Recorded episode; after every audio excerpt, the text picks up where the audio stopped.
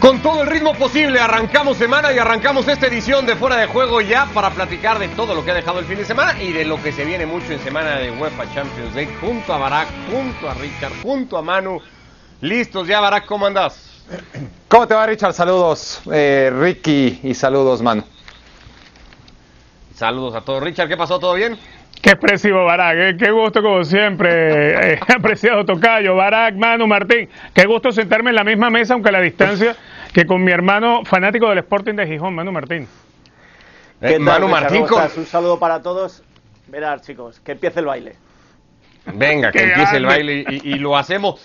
Un baile que ahora pareciera tener más invitados, Manu, en la Liga Española, particularmente después del tropiezo que ha tenido el Atlético.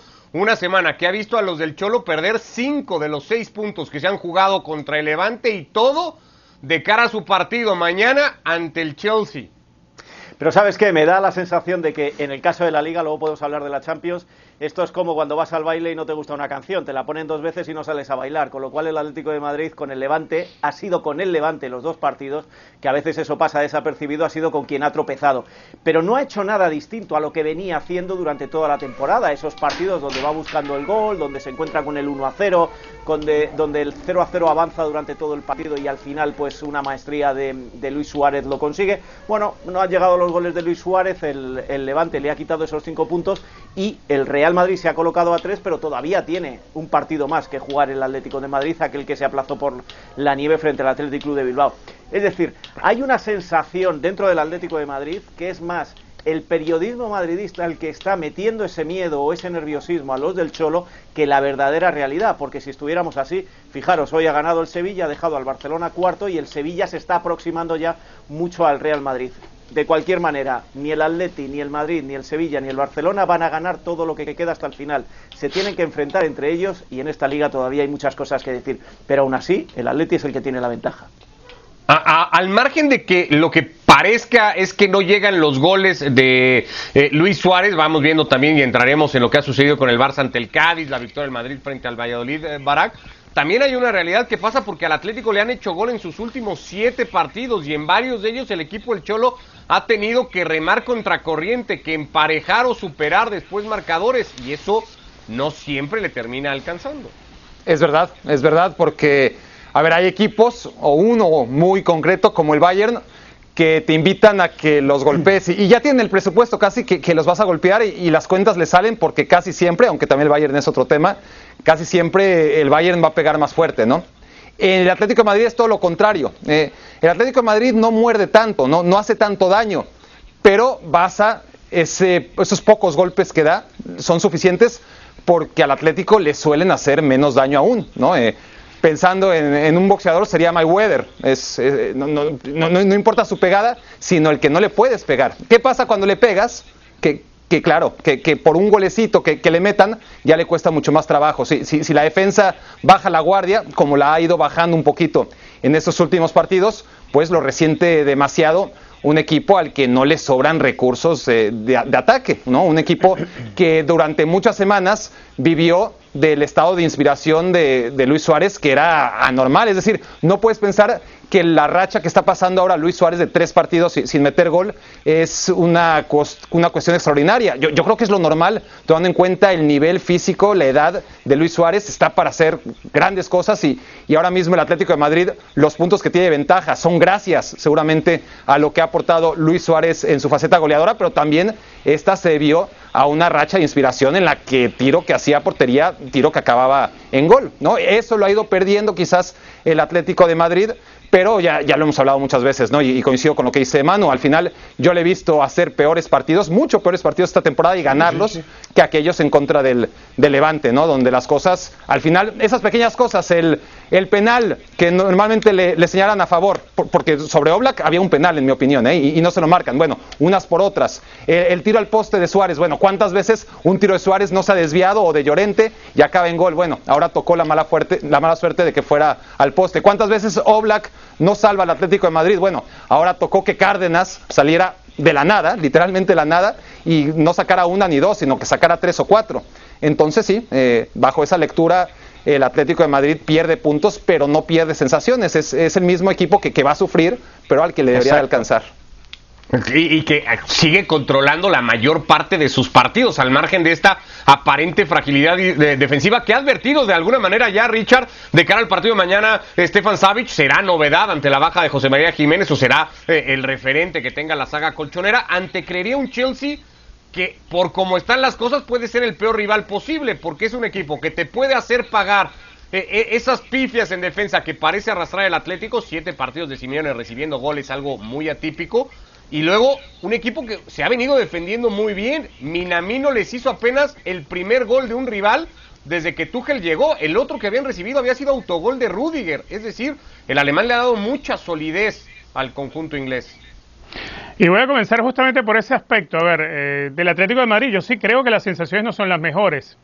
A ver, Atlético de Madrid tiene todavía cómo manejar y cómo conducirse hasta el final del campeonato y terminar incluso saliendo campeón de liga. Pero hay cosas que llaman muchísimo la atención y que, va a tener una linda prueba en el partido frente al Chelsea. Ya lo decía, es un equipo que le han hecho goles en los últimos siete partidos. Después de aquel eh, partido frente al Sevilla, fue el último arco en cero que tuvo el equipo colchonero. ¿Cuántos goles le hicieron en siete partidos? Diez. Diez goles en siete partidos a un equipo de Simeone, a un Atlético de Madrid dirigido por el Cholo Simeone en la estrella goleadora del Atlético de Madrid, sí, Luis Suárez con 34 años, 16 goles. ¿Quién le sigue? Llorente. La mitad de los goles que ha marcado Luis Suárez los ha marcado Llorente. Si Luis Suárez está eh, eh, con el santo de espaldas a la hora de ir a buscar el arco rival y si lo que siempre ha sido la fortaleza del Atlético de Madrid que ha dirigido el Cholo Simeone ha sido mantener el cero, mantener los partidos 1-0, 2-0 y por ahí equilibrarlos y manejarlos. Hoy en día tienes un Atlético de Madrid que tiene dos deficiencias gravísimas de lo que antes era habitual te vas a enfrentar contra el Chelsea. ¿Puede ser este el partido que empiece a cambiar esa tendencia que hemos visto de los últimos siete partidos? Yo creo que sí. Yo creo que el Atlético de Madrid tiene cómo ganar ese partido. El tema es que tiene que empezar a reaccionar desde ya. Tiene que empezar a dar una sensación diferente. No digo que tenga que marcar Suárez, que marque John Félix, que marque otra vez Llorente, que marque el que sea. Pero que trates de tener el arco en cero, que recuperes aquella fortaleza de un equipo al cual no había manera de hacerle daño y que le bastaba con ganarte 1 a 0 y que parecía más bien un equipo italiano jugando en la Liga Española. Eso hoy no existe. Te estás dejando, te estás dejando una parte fundamental. Eh, no es Oblak, porque Oblak con sus paradas todavía está. No, yo no estoy culpando a Oblak, nadie está culpando a Oblak. No, no, no, si, si no voy por ahí, Richard. Voy por la defensa. Nos estamos olvidando de Tripié sancionado, a mi modo de ver, de manera injusta por la, por la Federación Inglesa y le está afectando al Atlético de Madrid. Nos estamos dejando un eh, Jiménez que desde que tuvo el coronavirus no, no, se ha recuperado al 100% y ahora ha vuelto a caer. Que Versálico ha tenido también lesiones. Que Xavi que ha tenido coronavirus. Que Mario Hermoso ha tenido coronavirus y que Lodi ha tenido también problemas. Es decir, es un equipo del que se habla muy poco de su defensa porque toda la atención se la lleva Luis Suárez. Y mientras hay otro equipo que sufren con nueve bajas y lloran todo el día porque tienen nueve bajas y luego acaban ganando partidos casi de rebote, no, no se dice lo mismo. En el Atlético de Madrid ha habido muchos problemas en el último mes y medio en, en la línea defensiva y lo está pagando. Bueno, ya pasará, pero yo insisto, Richard, en cuanto a lo que hablábamos antes, Barak y yo, el Atlético de Madrid no ha variado su libro de ruta, sigue jugando exactamente igual, se llame Levante o se llame Sevilla. Y otra más, hablando de equipos que encajan y equipos que eh, no marcan. El Sevilla hace una semana hablábamos que venía seis partidos sin encajar un gol y que se iba a enfrentar a un equipo que estaba de capa caída como el Borussia de, Dortmund. No hace falta que recordemos el resultado y cómo quedó el Sevilla de tocado aquella noche. Es la Champions y es una situación distinta. Pero insisto, ¿eh? no he visto al Atlético de Madrid todavía, por mucho que se esté diciendo y por mucho que se le quiera poner nervioso, que se haya salido de su guion habitual. Se pierden partidos, se empatan partidos igual que se ganan. Nadie ha dicho que se ha salido del, guion. Nadie lo ha dicho, Nadie ha dicho que se ha salido del guion nadie, ha dicho eso, lo que se ha dicho, lo que se ha dicho sencillamente. No, te digo a ti, si yo no te digo a ti. Ok, es que ha perdido esa fortaleza, esa fortaleza defensiva del Cholo. No veo la crisis cuando sigue jugando igual. Una más para cerrar el Atlético y antes de pasar al Barça, Barak, que porque sí, la defensa, porque sí, Luis Suárez. El tema de, de, Marcos Llorente, porque yo no sé si a veces la polivalencia de Llorente, la funcionalidad en donde lo ponga Simeone, le termina jugando en contra al equipo porque viviendo en el exilio al que parece ahora condenado ante las ausencias de carrilero, el equipo pierde mucho en ataque y es cuando lo vuelve a acercar al área, cuando lo mueve Simeone para el complemento, que el Atlético cambia, por lo menos en el partido de este fin de semana, y creo que tiene mucho que ver también dónde juegue Llorente para ver cómo y a qué juega el Atlético. Sí, de, acuerdo, pero, bueno, para eso, entre otras cosas, te gastaste más de 120 millones de euros en, Joe Félix, que, que seguirá creciendo, seguirá madurando, ha tenido problemas con las lesiones, con el COVID y pero al final si vas a recargar en Llorente como tu segundo gran goleador, pues eh, no vas a tener demasiadas aspiraciones eh, de, cara a algo tan importante como ser campeón de la Liga Española. Eh, ojalá el, Atlético pudiera tener a 10 Llorentes, ¿no? A Oblak y, a 10 Llorentes. Sería fantástico porque lo hace lo hace muy bien en todos lados, ¿no? Honestamente lo hace muy bien. Quizás, obviamente, el lateral derecho está, a diferencia de como carrilero derecho, donde sí puede eh, traspasar líneas y, llegar a línea de fondo y, y, ser mucho más profundo. Quizás de lateral derecho, pues cumple y cumple muy bien, pero, pero desperdicias en otra zona. Entiendo lo que dices. Es un poco, guardando la distancia, lo, que pasa con Kimmich en el Bayern. Lo, que pasa es que lo hacen todo bien. Saúl en el propio Atlético de Madrid. Es el mismo ejemplo de Saúl, pero la banda izquierda. Cuando no había más remedio porque Lodi no funcionaba y se inventó meter al capitán en el lateral izquierdo. Pues como ahora, porque no tiene otro lateral derecho. Es que estamos hablando de una situación de emergencia en el Atlético de Madrid en defensa y nadie, insisto, que es que no se está comentando. Llorente no juega ahí por capricho del Cholo. Es que no, no tiene. Claro, no, no, es una necesidad. Que no queda claro una necesidad. Bueno, todo esto sin haberlo aprovechado, si lo aprovecha el Madrid, que como sea se pone eh, o, recorta esa diferencia con respecto al Atlético con su victoria ante el Valladolid, pero no lo aprovecha Richard el Barcelona, que se vuelve a dejar puntos contra el Cádiz, eh, eh, el Barça que le saca solo uno de los seis puntos en esta temporada de liga al Cádiz y que cuando repasas es que de esos nueve partidos en donde el equipo de Kuman no ha podido ganar en liga, cinco de ellos han sido en Camp Nou y ve rivales y es ante el Getafe, versión esta temporada, el Valencia, versión esta temporada, el Huesca, ante equipos que uno hubiera pensado imposible que el Barcelona se dejara puntos. Y ahí es donde toma mucho más valor lo que mencionaba anteriormente Mano. Aquí en el Barcelona sí se, sí se quejan de las ausencias.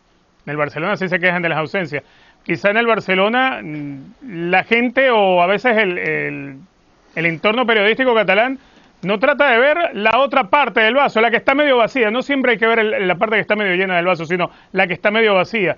Eh, el equipo que tiene a un Lionel Messi que está jugando una temporada en la cual él no quería estar con este equipo, más allá de que crean que todo se debía a la salida de Bartomeu, que Messi se va a quedar a gusto, no se quedó a gusto en el Barcelona, más allá de que traen a Ronald Koeman para desarmar el equipo y volver a armar y lo, desarma, pero no lo arma, porque no hay cómo armarlo.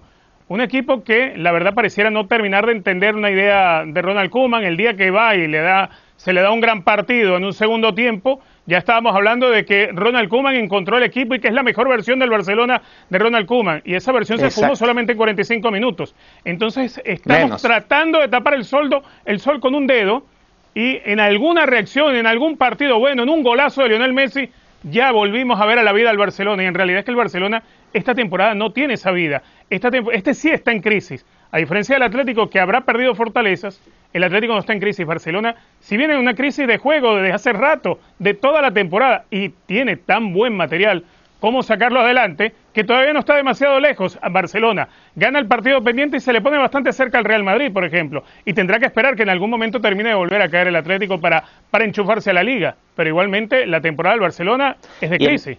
Y en dos semanas se enfrentan el Madrid y el Atleti. Llevas toda la razón, Richard. Y eso yo, yo, lo veo comentando durante toda la temporada. Esto va tan rápido, y sobre todo en las dos últimas temporadas tan rápido, que le marcas cinco al Alavés y ya vas a ganar la Champions. Te llega el Paris Saint Germain, te pinta la cara y te muestra realmente en qué nivel estás. Lo que dice Richard, tiene talento para ganar algunos partidos, pero ha bajado tantos peldaños de calidad y tiene tanta mediocridad. Este Barça, ojo, lo mismo que los otros, ¿eh? lo mismo que el Real Madrid.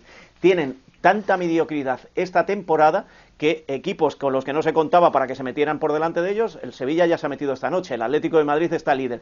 Es decir, vamos a analizar la temporada en global y no una jugada grandiosa de Messi diciendo que Messi ha vuelto o cinco goles al Alavés diciendo que este equipo puede ganar el sextete este año. Es una broma lo que se está haciendo y tenemos tanta prisa por levantarlo que en cuanto se marcan tres goles ya parece que, han vuelto. No, no, no, no, no.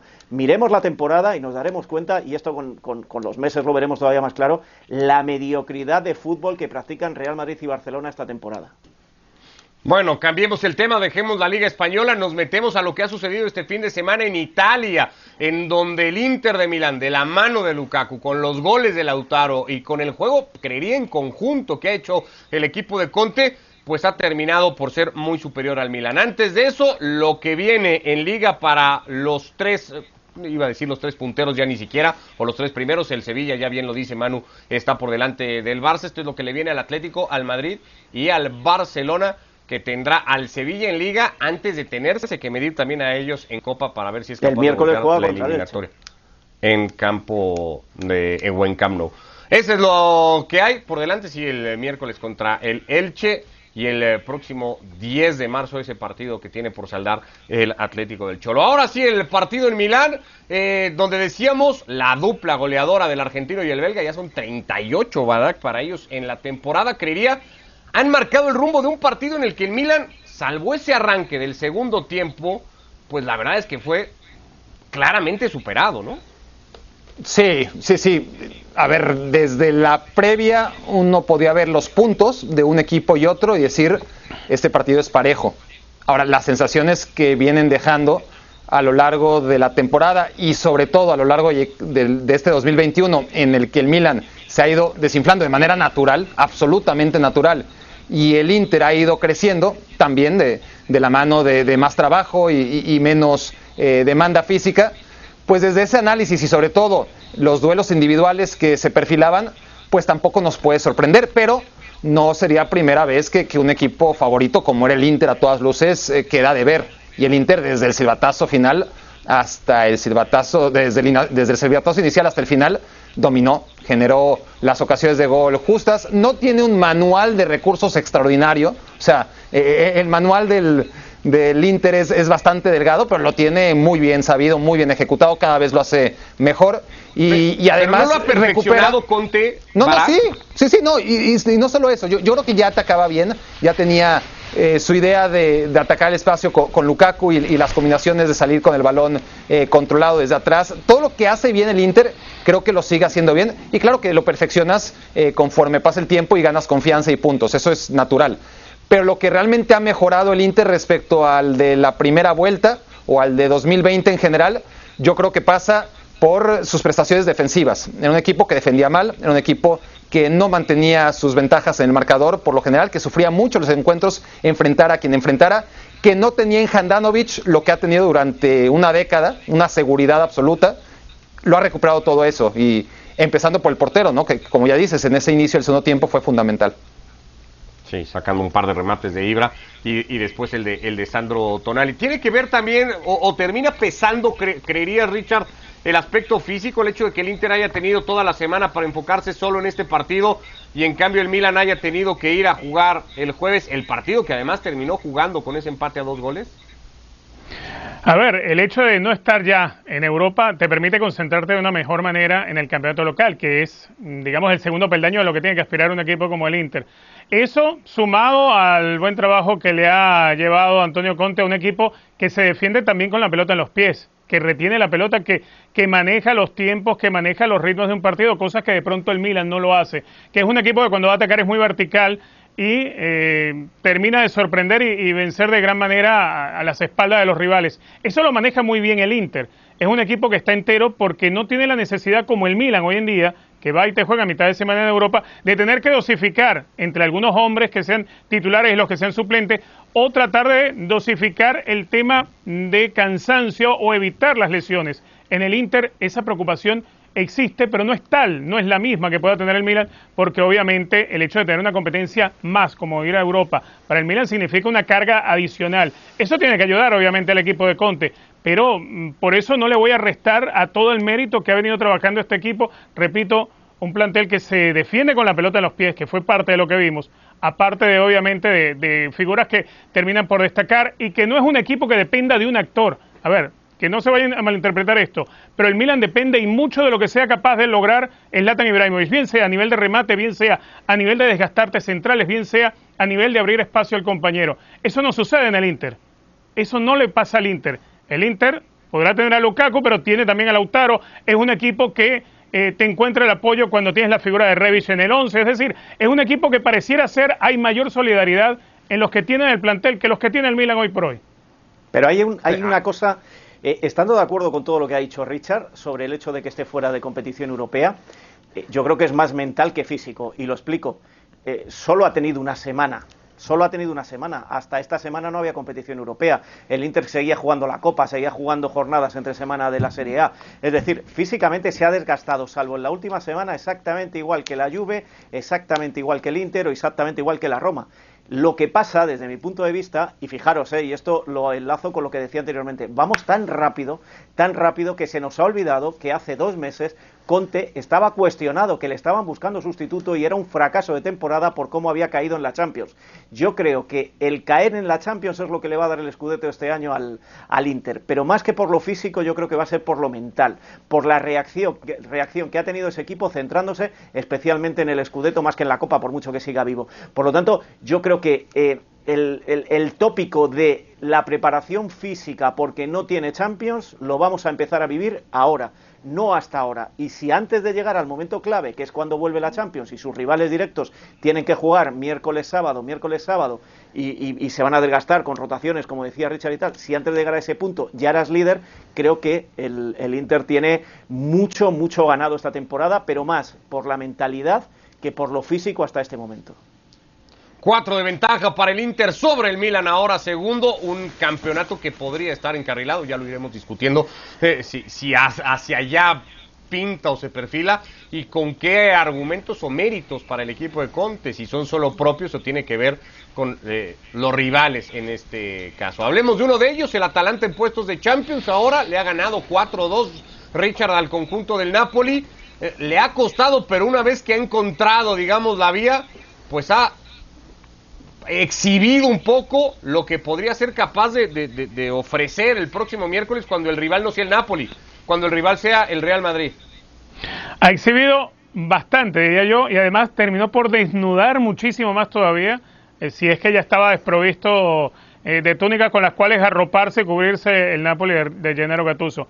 Eh, a mí esta Atalanta me encanta, la verdad, tengo que decirlo de pronto uno piensa, bueno, el Real Madrid todavía por, por, por, por, apellido, por jerarquía, por alguno que otro hombre que pueda colocar en el once titular a Zidane, pero es que Atalanta está atravesando un grandísimo momento de juego, que no es un momento ocasional, porque ya Atalanta lo viene demostrando en los últimos años, sobre todo lo que logró en la, en la última edición de la Liga de Campeones de Europa, cuando se permitieron ilusionarse con poder llegar de pronto a la final de la Liga de Campeones de Europa. Esta Atalanta eh, es un equipo que ya entiende perfectamente los momentos de partido y entiende en dónde y por dónde terminar de hacerle daño al rival. Hay momentos en que los 11 que están en cancha eh, pueden tomar las decisiones y rara vez cualquiera de ellos se te vaya a equivocar. Al contrario, las decisiones terminan siendo siempre las oportunas. Si a esto le agregas que se va a enfrentar a un Real Madrid que, eh, si bien no va a poder contar con Karim Benzema, un Real Madrid que sí ha logrado terminar ganando sus partidos, apretaditos, sí, pero jugando mal, cuando el Real Madrid derrota al Valencia, derrota la peor versión del Valencia, por ejemplo, en liga que se estaba enfrentando a un equipo que juega en primera, pero que pinta más para ser un equipo de segunda categoría. Ese tipo de, de parches que le colocamos al Real Madrid como que va ganando, tiene tres partidos seguidos sin recibir goles, y no miramos lo que en realidad está haciendo el funcionamiento en la cancha del equipo de Zinedine Zidane, entonces terminamos de hacer un análisis quizá no bien equilibrado de lo que pueda suceder en el partido contra Atalanta. En Bérgamo yo creo que Atalanta puede darle un golpe grande al Real Madrid, un golpe del que vaya a ser difícil de levantarse. Encaminar eliminatoria. Hay cosas, no sé si son casualidades, pero te empiezas a fijar, Barak, y ves que Gatuso tuvo que ir sin sus dos centrales, y ahí está la consecuencia, cuatro goles en contra, el Madrid irá sin Ramos, que Gatuso tuvo que ir sin parte de sus uh, futbolistas más determinantes en ataque, el Madrid irá sin Benzema. Y cuando juegas con esas bajas ante el equipo de Gasperini, pues el resultado es el que vimos. Y no sé si es un como un aviso a lo que podría suceder el miércoles. Es, es la Champions y es el Real Madrid, ¿no? E, e, es un contexto distinto, pero, pero no va a ser fácil, no, no, va a ser fácil para, para, el Real Madrid, eso está fuera de, de cualquier duda. Tampoco fue tan fácil para el Atalanta como podemos eh, intuir si solamente vemos el segundo tiempo, ¿no? Eh, eh, el primer tiempo le costó. Hay muchos partidos que se le han atragantado al Atalanta. este contra el Napoli en su primer tiempo no fue el único. Hay varios que se extiende y por más que el Atalanta es proactivo y lo intenta y lo busca, está espeso y, y, desde que se fue Papu Gómez, pues más allá de que lo extrañan mucho menos de lo que deberían o de lo que parecía que lo iban a extrañar, pues sí que, hay partidos en donde le echan en falta y, que se le hacen muy largos. Y, el Real Madrid, por las circunstancias, me parece que le va a plantear este tipo de partido, ¿no? De, que pasen la menor cantidad de cosas posibles de cara al encuentro de, vuelta y ya veremos. Además, eh, el Real Madrid, que eh, podrá estar sin dientes, mantiene dos colmillos intactos, ¿no? Que le puede hacer mucho daño al Atalanta por su forma de jugar. el, el contragolpe, claramente, y con Mariano, eh, por subestimado que sea, me parece que es una carta muy fuerte a jugar en contra del Atalanta para explotar todos los espacios que siempre deja en su defensa y todos los errores que suelen cometer también sus defensas centrales. Y el balón parado, eso no lo pierde el Real Madrid. Es muy poco, es paupérrimo, son argumentos pequeñitos que le alcanzan contra el Valladolid, ¿no? que, que es otro tipo de equipo. Y, y mira, Valladolid, que es un equipo de los malos en la Liga Española, pues hasta pareció un equipo muy bueno contra el Real Madrid, ¿no? Eh, eh, porque así lo hace ver el Madrid, pero la realidad, y lo hemos visto durante mucho tiempo, es que el Real Madrid contra grandes rivales, de alguna manera, se crece, ¿no? Y, y- y es otro Real Madrid al que vemos cuando es un gran escenario ante un gran rival y no cuando son contra rivales menores que siempre Mira. muestran su peor, su peor cara. Eh, ¿Sabes qué, Barak? Eh, eh, esto ya es, el complejo que empezamos a tener todos, me incluyo yo, pero meto a todos. Y no se libra a nadie, de los analistas, a la hora de hablar previo a un partido del Madrid de Champions. ¿Cuántas veces hemos dicho, "Bo, el Madrid sale de esta eliminatoria contra el Ajax, se, se merienda al Ajax en dos minutos, eliminado? ¿O cuántas veces hemos dicho, este Real Madrid va al hoyo contra el Inter en la fase de grupos y espérate que se pueda clasificar primero de grupo? Es indescifrable este Madrid en Champions, aunque tenga las nueve bajas con las que va a viajar mañana hasta Bérgamo. Es indescifrable. Lo único que podemos analizar es al rival. Y el rival es un equipo con un fuerte ataque y una muy mala defensa. De ahí los 4 a 2 los resultados abultados a favor y los resultados, aunque sea ganando, abultados en contra. Y esa es el arma que yo creo que más va a explotar el, el Atalanta para intentar mm, llegar a Valdebebas con un resultado fiable. Porque de lo contrario, este Real Madrid dentro de tres semanas habrá recuperado a jugadores suficientes como para hacerle daño. Y cuidado lo que pueda pasar. Insisto, mediocre el Real Madrid en Liga, un equipo que no tiene nada que ver con Pero- lo que veníamos viendo años anteriores y aún así y aún así, lo digo muy claro, no tengo nada claro que puede pasar en Bérgamo. Se puede llevar cuatro o le puede hacer cuatro. Sí, aunque da la sensación de que al Madrid tres remates a portería tuvo en el partido contra el Valladolid y dependió otra vez de Courtois. Sí, Da pero que, que aquí podemos hacer esos análisis eso, grandiosos Sí. que hacen algunos y que analizan en la táctica el juego tal. No, no, señores, señores. Vamos a dejarnos de tonterías y vamos a ser serios y sensatos. No hay nadie que descifre a este Real Madrid, sobre todo cuando llega a la Champions. Ni para lo bueno ni para lo malo. Sí, porque, porque partido.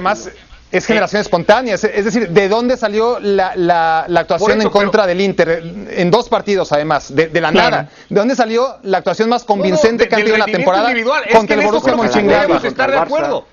No, claro, Eh, pero con el agua al el cuello. miércoles, lo que pase el miércoles va a depender del nivel que tengan ese día, particularmente los tres del medio campo. Que los Y mantiene. si alguien de arriba está inspirado y marca algún Bueno, gol, pero no ¿tú va a crees ser que se va a inspirar Mariano? razón. Hone- bueno, Honestamente, pero vamos a ser alcanza, serios. ¿eh? Vamos a ser serios. ¿Ustedes creen que se va a inspirar Mariano? Sí, Porque claro, si no se inspira sí. Casemiro Vinicius, o pero ¿por Modric no? o Kroos, Tratar de marcar nadie. de. Mariano, ¿Pero por qué no? Mariano, ¿Quién va a meter los Mariano no no? O puede, sea, Mariano ¿anda no cojo puede Mariano vivir o toda la cómo? vida del gol que le hizo al Barcelona cuando vino de No, cambio. Mariano va a no puede depender de su la de calidad, eso. de todos los goles que anotó en 2017, de todos los goles que No. anotó en el Lyon, quedan No, atrás no. en el tiempo porque no, no, oportunidades. el Lyon es otro Pero la- nivel, el Lyon es otro nivel. No la No, no, es la Liga Francesa y tiene su nivel. Richard, por favor, tampoco lo ningunemos Pero así. Pero me lo estás pintando eh, eh, No, que, no. No, no, lo que hizo en el Lyon Contra la defensa en Atalanta, Champions contra Atalanta en contra la Bérgamo. defensa del Atalanta, dice al que sea espacio, Maradona. cuidado. Nadie dice que sea Maradona. Lo que se está diciendo que es un jugador que por sus características y estilo de juego a un equipo como el Atalanta quizá le pueda hacer daño. No se está diciendo Yo le que pongo mucha- mucha duda. este partido. Yo está también, ahí yo porque creo que no, pasa. no hay otro. Porque Benzema, Claro. Benzema Bueno, con pero un es el que tobillo está, así como un Richard. Puede es titular por encima de. Mariano. Bueno, pero es el que está, Richard. Con dos en punta. Pasará sí por, por, por lo que pueda hacer individualmente eh, eh, el equipo de Zidane y si eso es capaz de alcanzarle. La Lazio va a jugar contra el Bayern Múnich, eh, el otro partido rápido ya nada más para despedir la eliminatoria. Si hablamos de, de juegos de riesgo, ¿este es uno para el vigente campeón, Barak? Todos son de riesgo para, para el Bayern, pero sigue siendo de mayor riesgo para el rival del Bayern, sea este quien sea. Totalmente una de acuerdo, Bayern no pierde aquí. De plantearlo. Por cierto, importantísimo para Flick a- ante el panorama que tiene de ausencias poder haber, o, haber recuperado a Goretzka más allá de que no pudo evitar la, la derrota el fin de semana ante el Eintracht Frankfurt. Llegamos al final de esta edición de Fuera de Juego. Mañana todo lo que deje ya la jornada en Champions al campo en donde se coronaba en Europa League contra el Athletic de Bilbao. Irá el Atlético para recibir al Chelsea. De todo eso estaremos hablando en la edición de mañana. Abrazo, Barak. Gracias, Saludos. Richard, Manu. Abrazo. muchachos. Muy bien a todos. Chao, gracias.